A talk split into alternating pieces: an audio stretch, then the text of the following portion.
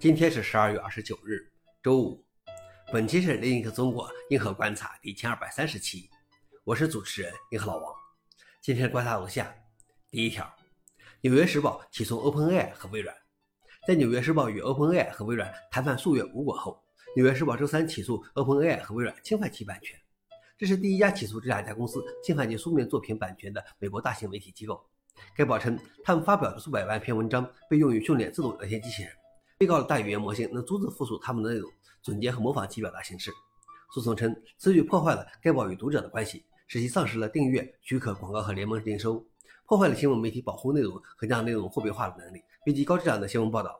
诉讼中没有提及具体的赔偿要求，而是提及被告因承担与非法复制和使用《纽约时报》独特价值作品相关的数十亿美元的法定和实际损失，并要求这两家公司销毁任何使用它的版权材料的聊天机器人模型和训练数据。消息来源：纽约时报。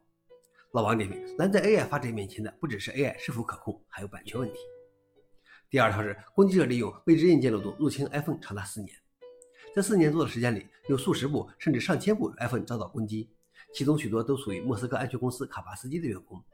有俄罗斯官员认为，这次攻击是 NSA 发起的，数千部外交人员的 iPhone 感染了恶意程序。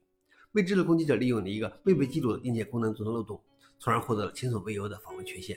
而除了苹果公司和 ARM 的芯片供应商之外，几乎没有人知道这个漏洞。除了攻击者是如何得知这一硬件功能的，研究人员仍然不知道它的确切用途是什么。这些感染是通过 iMessage 附件发送的，通过复杂的漏洞利用链安装恶意软件，接收者无需采取任何行动，设备就感染了全功能间谍软件。消息来源：阿斯泰克尼卡。老王点评：为什么攻击者能掌握只有硬件厂商自己才知道的功能及其中的漏洞？这恐怕是简单的否认不能澄清的。最后一条是，赵鑫准备在 Linux 上为其 CPU 提供首选内核支持，并非所有的 CPU 内核都是平等的，某些 CPU 内核可以达到更高的频率，也可以有不同的最高频率。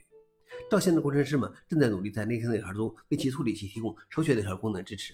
有了这个功能，调度程序就能优先在首选内核上优先任务，从而获得更好的性能。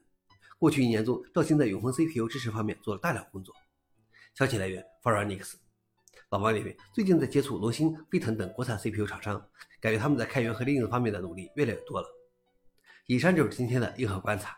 想了解视频的详情，请访问随附链接。谢谢大家，我们明天见。